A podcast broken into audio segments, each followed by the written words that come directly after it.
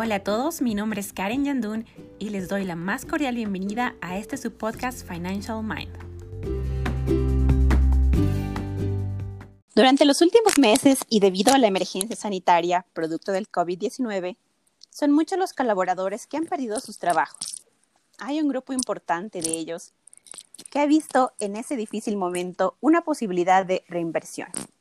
De hecho, según una encuesta realizada por trabajo.com, un 74% de los encuestados se ha planteado la posibilidad de emprender durante el último tiempo y el 82% correría el riesgo asociado a ello.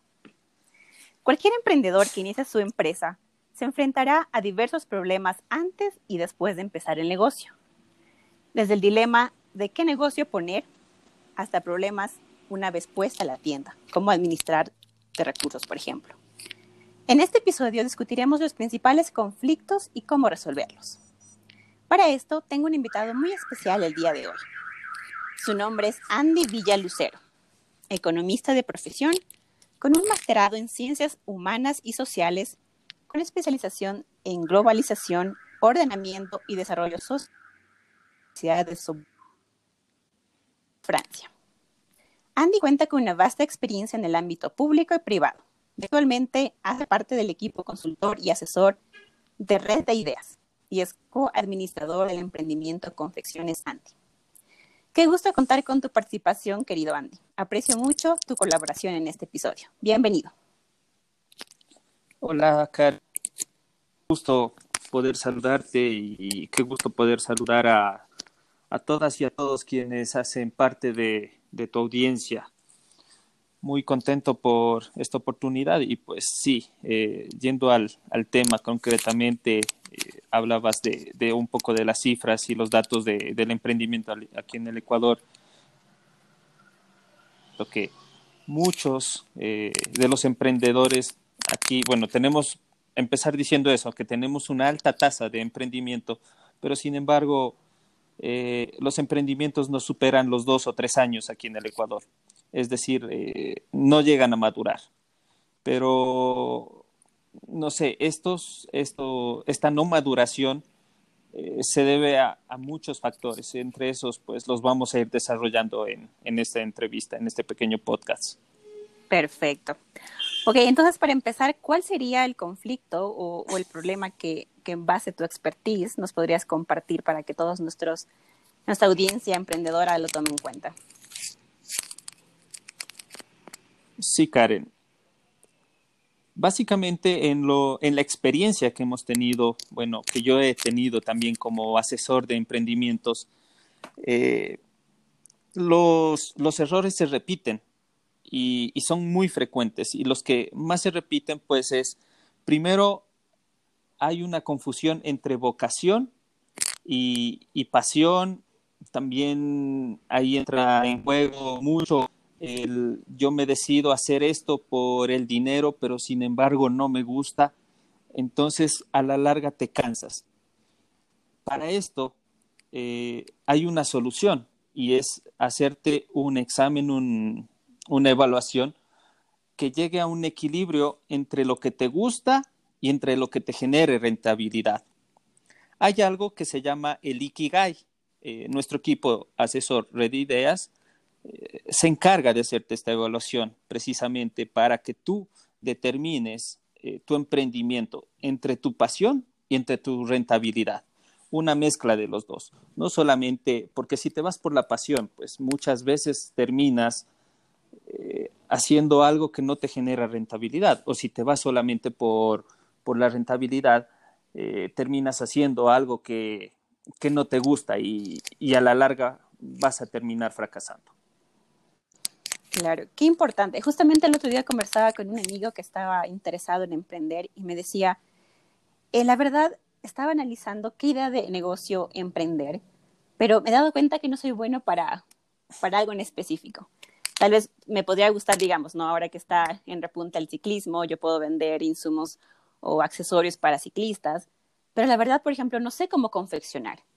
Entonces, en ese aspecto, ¿tú qué recomendarías? Porque a veces hay, es muy diferente saber la pasión, pero también la habilidad o el conocimiento en, cierta, en cierto negocio. ¿Qué les dirías a esos emprendedores? que no están seguros en sus habilidades, pero les gusta cierta situación. Mira, precisamente esto del ikigai, que es un término, er, un término japonés, te ayuda a encontrar eso, porque a veces decimos no somos buenos para nada, pero resulta que después de evaluarte ah, ha sido bueno para, yo qué sé, para hacer cerámicas o, o pintar o, bueno, etcétera, ¿no? Pero todos, todos y todas somos buenos para algo. Realmente hay que descubrirlo nomás. Y en este caso, pues a tu amigo yo le recomendaría empezar por un plan de negocios.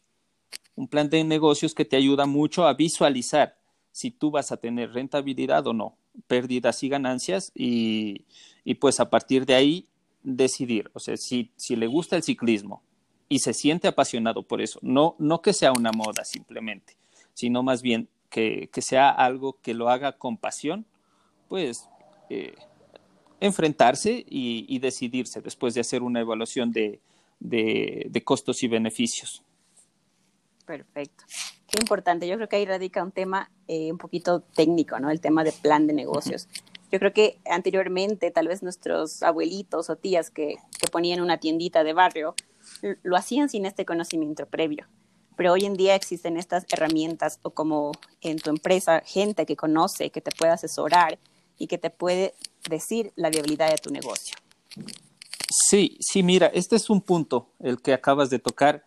Eh, claro, nuestros padres, nuestros abuelos eh, no tenían el conocimiento financiero que ahora se tiene, que ahora se dispone, pero ellos se enfrentaban y iban aprendiendo en el camino. Eh, no sé, muchos de los negocios de acá de, de la zona norte son empíricos y, esa experiencia la fueron ganando y la fueron anotando en, su cabeza y transmitiendo de, generación en generación. Correcto. Ellos topan otro punto, pues, y, es que no tenían miedo a, equivocarse, la verdad.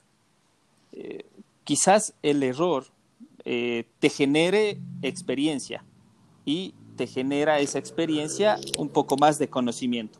O sea, nunca hay que tener miedo a equivocarse, porque recordemos que somos seres humanos, no somos perfectos, somos perfectibles y que eh, ese camino es el, el, que nos sirve a todos, pues. Correcto. Acabas de mencionar algo importante, ¿no? Porque yo creo que la planificación antes de un emprendimiento es vital para poder evitar luego, valga la redundancia, pérdidas o, errores, ¿no? O pérdida de dinero, que es lo que todos tienen el, temor.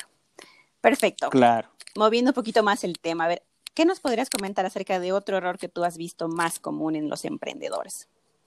Mira, y se relaciona con lo anterior. Es todos empiezan a, a, tener un pensamiento de monetizar lo que van a hacer, de ganar dinero inmediatamente. Y, y si tú vas a, no sé, a otras culturas, miras cómo generan los emprendimientos en, en torno a, a, una visión de largo o el mediano plazo, en, en, por, por, decirte. Pero em, no es que ellos piensan ganar en el, en el inmediato, sino más bien en el mediano y largo plazo. Pero esto, ¿cómo lo, lo, lo obtienes? Eh, lo obtienes con un, precisamente con esa planificación que se, se realiza y con el pensamiento de que tú, al menos en el primer año, tendrás que cubrir los costos de inversión de tu emprendimiento. En el segundo año seguirás eh, cubriendo esos costos y en el tercer año posiblemente empieces a ganar. Y es, es por eso que aquí en el Ecuador, en el segundo o tercer año, desisten los emprendedores. Es porque ven que no tienen rentabilidad, pero si se esperaran un poquito más, al cuarto año empiezan a tener rentabilidad, empiezan a tener clientes, empiezan a tener ganancias y eso ya, ya genera una dinámica económica un poco más fuerte. Un poquito más de paciencia sería la, la sugerencia aquí.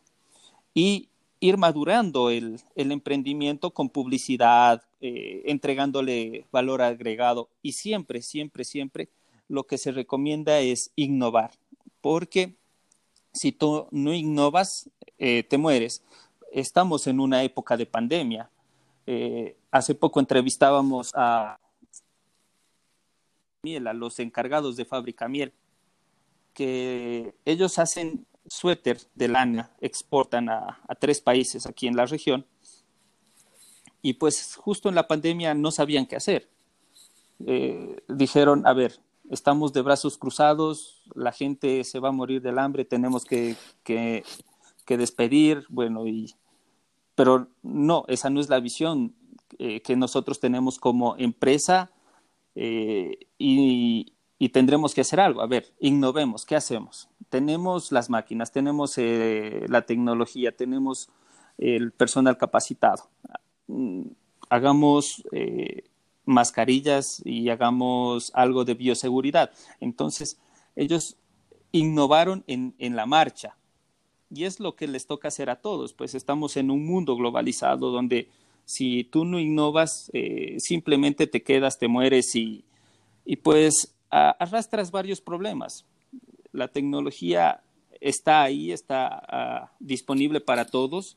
Recordemos que ahora hay mucho y esto viene con una corriente del open source, eh, de las tecnologías abiertas, que muchos de los que nos están oyendo uh, han de escuchar, pero otros que no hayan escuchado quiere decir que esto es gratuito y es de libre acceso ustedes pueden tomarlo, eh, modificarlo, mejorarlo a su conveniencia, la verdad. Y esto sirve mucho para eh, los emprendimientos que están empezándose a generar. Qué interesante. Me gustaría un poquito acotar lo que dices en el, tema de la innovación. he visto muchos casos que, por ejemplo, aquí digamos, en mi barrio, eh, mi vecina se, se coloca una panadería, bien que le va bien, y le quieren copiar la idea. Pero ahí caen en el error de no innovar porque están ofreciendo el mismo servicio o producto tal vez de la misma manera que lo hacía esa persona, pero no están dándole un valor agregado. Y es por eso que no, va a funcionar ese negocio y tampoco la competencia, porque estás haciendo lo mismo, digamos, que los otros. Y, como dices tú, ahora mediante la tecnología y, y, los requerimientos también un poquito internacionales, hay que buscar una forma de diferenciarse porque yo creo que en los emprendimientos, en cierta forma, eh, ya son repetitivos algunas ideas, pero hay que buscar ese valor agregado en el que puedas diferenciarte y de esta forma generar más ventas y captar más clientes. Sí, es, es así, es así, pues eh, las personas en, en, general tienen miedo y el miedo, eh, aparte del que ya les mencionaba, también es este, ¿no? A, exponer sus ideas, a, que el vecino le copie lo que está haciendo, a que la otra persona eh, tal vez empiece a hacer mejor lo que él está haciendo. Y, pues estamos en un mundo en el, en el de la competencia perfecta, tú lo has de haber visto en la universidad, y, y eso hay, hay cómo superarlo, la verdad. Uno de los métodos o de las formas de hacerlo es que tú te puedes asociar. Sin embargo, hay, e, ese es otro miedo que las personas tienen acá en, en el territorio y es que tienen miedo a asociarse, pero no entienden que la asociación les va a dar fortaleza.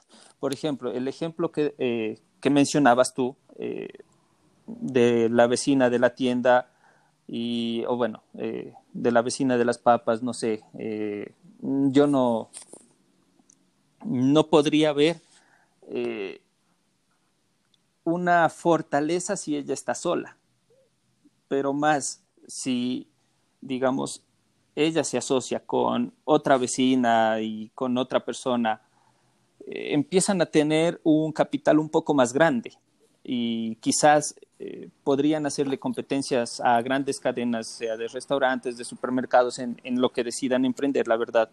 No, no hay una, un límite para esto, simplemente es, es arriesgarse y, tomar decisión. Bueno, esta decisión, pero empieza a consensuarse también eh, con términos de asociatividad y asociatividad en, por decirte, en lo, en lo mejor que, en los mejores eh, ámbitos, de tal manera de que en sociedad formen eh, el bienestar común. Así es, muy de acuerdo. Y justamente ahí, me nace una duda, porque yo creo que este miedo de, hacer una asociación o, juntar ideas y juntar capitales es por la falta de desconocimiento, ya que en cierta forma, bueno, al menos hablo de Ecuador, ¿no? Porque tenemos igual audiencia de otros países, em, desconocen y tienen miedo a fallar por eso, pero es porque no tienen las herramientas ni el conocimiento necesario, porque es gente tal vez que, que no ha ido tal vez a la universidad, que solamente terminó su educación secundaria ¿Tú crees que tal vez el gobierno debería, no sé, promulgar una ley en la que pueda impulsar estos emprendimientos? La verdad, un poquito desconozco aquí en Ecuador si existe ya una en la que pueda darte la herramienta, el, eh, recurso financiero para poder realizar esto. Por supuesto, existe la ley. Eh, se llama precisamente eh, de economía popular y solidaria. Y esta ley te permite fortalecer los emprendimientos asociativos, asociativos y cooperativos, que de hecho es la tendencia que en Europa ya la están tomando. Bien, bueno, la vienen tomando ya hace algunos años. Recordemos que los países nórdicos eh, o los países del norte de Europa son los países más desarrollados en cuanto a economías y son ellos precisamente los que han, han empezado a hablar no de Minga, pero de algo muy eh, parecido que es la asociatividad. Nosotros desde tiempos inmemorables ya hemos tenido ese concepto de la minga y ese, ese concepto de la minga simplemente es asociarse para hacer algo en conjunto y, tener un beneficio común. Es, es, ese el término pues que al que se debería llegar. Ya te digo, en Ecuador hay la ley hay la normativa, eh, simplemente hace falta eso, ¿no? El conocimiento y, pues ahí debería entrar a, jugar también la academia. Recuerdo que cuando yo cruzaba las aulas eh, universitarias, había algo muy importante que se llamaba la vinculación con la sociedad. Y esa vinculación con la sociedad te podría eh, dar ese, ese, ese espacio para que tú como estudiante con conocimientos frescos vayas a las, a las asociaciones o vayas hacia el territorio y permitas eh, conocer lo que es la asociatividad, los beneficios, los contra, porque hay que saberlo de todo, ¿no? Pero simplemente esto te trae beneficios. Quisiera contarte aquí eh, un estudio que yo tuve, un, caso particular, hace ya algunos años en, una parte de aquí del Ecuador. Eh, vinieron unos coreanos y necesitaban X cantidad de cuero. Y sabes que entre entre todos los de este pueblito, X pueblito aquí en el Ecuador, no voy a mencionarlo, no lograban, eh, o sea, entregar la oferta. Pero si ellos se asociaban, ahí sí, ahí sí tenían eh, el producto disponible como para entregarles a los coreanos.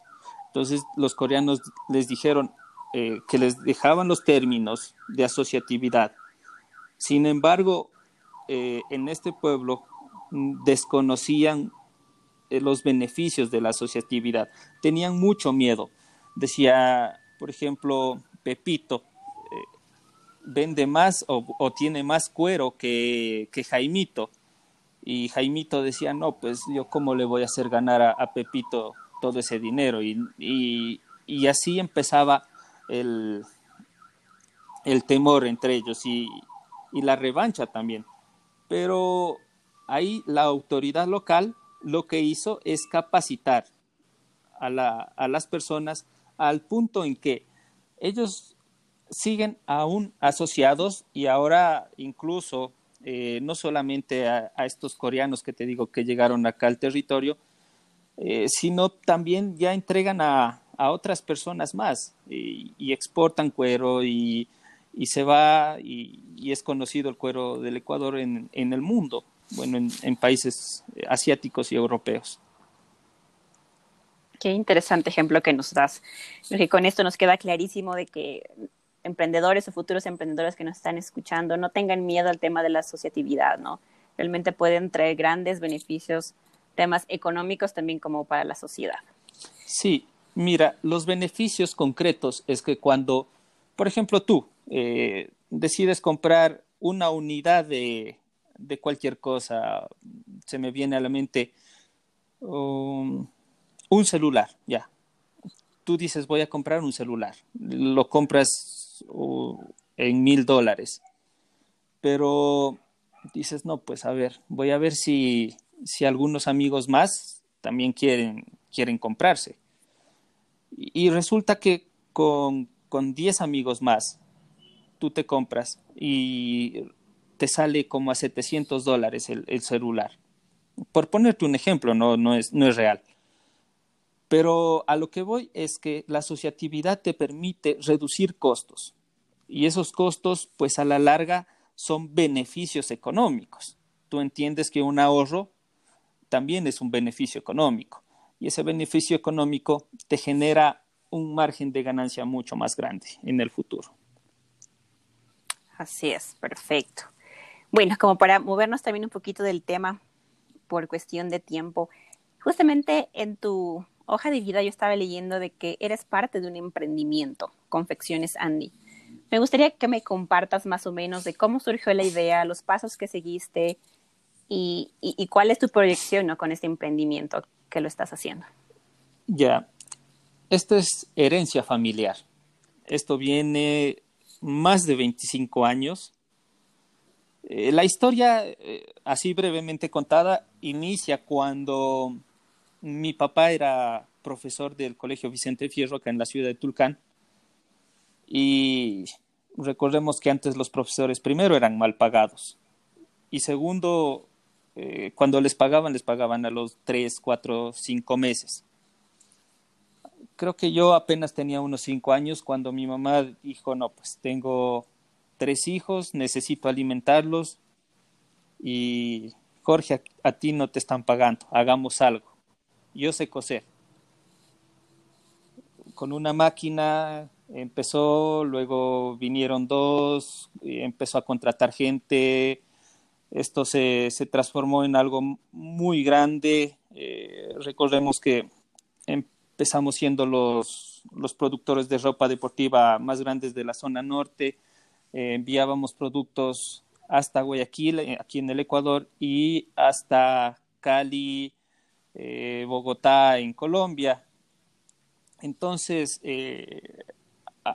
ahí empieza la, la, visión de emprendimiento y empezar de la nada, un, algo que, que se sostuvo en, en, el tiempo gracias a, a, la, a la, visión y, al, y a, ese coraje de, de mis padres, precisamente, pues, de, de los dos en conjunto, porque si solamente uno empezaba, eh, te juro que no hubiese sido eh, tan fuerte si, como cuando ahora los dos pues están al frente.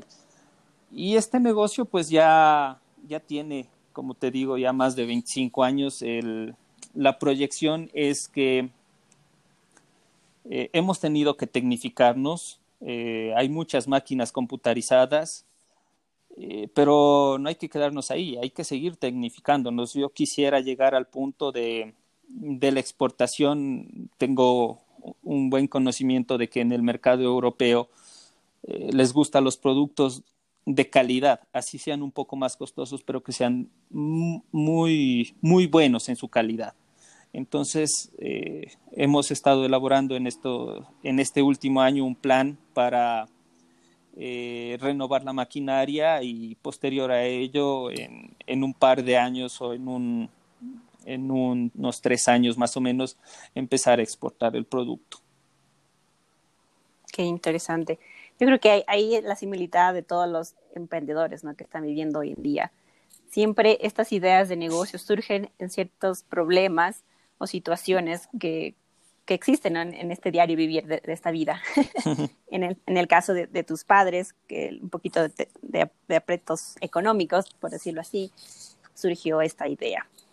Y en la experiencia como administrador o como coadministrador, ¿cuál sería de los retos, digamos, más difíciles que, que ustedes han, han, vivido y que lo podrías compartir con otros oyentes? ¿Y qué aprendiste de ello para que los tomen en cuenta? El primer reto, el que yo no, no lo viví, eh, era muy niño todavía y, y, se lo enfrentó en buena medida gracias a, a esa visión de, de, mi madre, pues fue la dolarización. Ahí se, se hizo una movida como para adquirir material y con la dolarización tuvo que pagarse muy poco, la verdad. Y el segundo es este que vivimos todos, quizás sea más fuerte que el anterior. Es la, esta pandemia del COVID en donde todos estuvimos encerrados y al menos nosotros, eh, nuestras ventas decayeron totalmente. Lo enfrentamos, bueno, primera era una situación que no debíamos eh, pasarla por alto porque primero es la vida, la vida ante todo.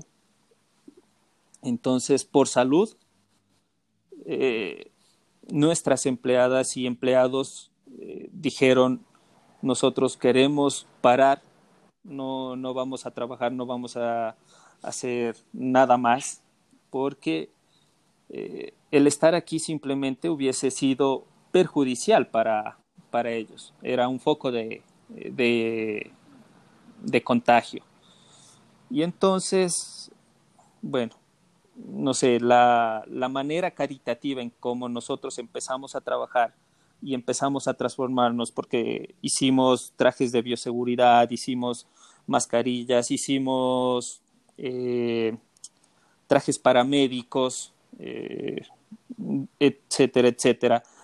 Y, te digo caritativa porque la primera ronda de esto la primera producción de esto lo donamos completamente a los centros de salud y hospitales. No lo hicimos público, la verdad, es la primera vez que lo hablo. Pero eh, fue como para motivarnos de que podíamos hacer eso y podíamos transformarnos. Ahora, pues se vendió muy bien eso en su momento. Sin embargo, hemos vuelto, hemos vuelto a lo que nosotros hacemos, a ropa deportiva, porque el mundo nos dimos cuenta que, que sigue, continúa y bueno, las ventas han decaído mucho, pero la gente sigue comprando de a poco, de a poco y esperemos que en estos próximos meses nos recuperemos un poco. La verdad no, no, no estamos pesimistas, no, no estamos, eh, como decirte, con una visión negativa, sino más bien eh, empezamos a, vislumbrar un poco la luz porque eh, han venido gente, han venido personas y han dicho nos gusta su producto y, queremos, eh, bueno, al menos algunas personas han dicho que quieren sacar cosas a plazos. Y, y ese es otra, otro de los puntos, otro de los, de, las, de los factores que ahora quizás nos empiece a tocar. Y es que el crédito en, los almacenes puede ser un punto eh, de inflexión bastante bueno, que te diga, antes, claro, no daba, no daba crédito, pero ahora posiblemente lo vaya a dar. Qué interesante la experiencia que nos compartes. Bueno, como para terminar, me gustaría preguntarte, ¿cuál sería tu consejo a todos esos futuros emprendedores que nos están escuchando y qué deberían tomar en cuenta al momento de emprender un negocio? aparte de todo lo que ya hemos hablado, lo que se debe tomar en cuenta principalmente es, eso, ¿no? Esa mezcla entre pasión y rentabilidad que, que tú puedas llegar a encontrar en, en, en, en la vida, en, el mundo de los negocios. Un equilibrio entre, entre esos dos, pues. eh, no solamente inclinarte por, por, el dinero, porque serías infeliz, o no solamente eh, inclinarte por, por, la pasión, porque también no, no llegarías a un término, bueno, o sea, necesitamos comer al fin del día. Y, sugerirles pues que, que si tienen alguna duda, nos visiten. Nosotros nos encontramos en Facebook eh, como red de ideas. Eh, también tenemos nuestra página web eh, y también estamos en Instagram. Eh, no, no, se olviden, nosotros podemos solventar cualquier duda, cualquier, cualquier cosa que les pueda surgir en, en el momento de emprender. Y, y, nada, no hay que tener miedo, simplemente hay que decidirse a veces no se inicia con cero dólares, con cero centavos para el emprendimiento, pero nos hemos dado cuenta que mucho más valiosos son las ideas.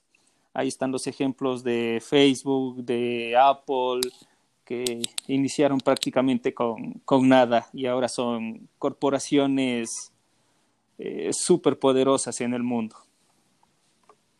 Así es, perfecto. Entonces ya lo escucharon en caso de que ustedes estén pensando en emprender un negocio, contactarse a la información que nos proporcionó Andy, porque yo creo que es necesario siempre tener un plan para poder evitar errores a futuros y que la idea de negocio sea exitosa. Bueno, Andy, te agradezco muchísimo tu participación en este episodio. Yo creo que ha sido de gran utilidad todas las opiniones y comentarios que nos compartiste. Te deseo también muchos éxitos en todo lo que estés emprendiendo y tus futuros planes. A ti. Un gusto. A ti, gracias.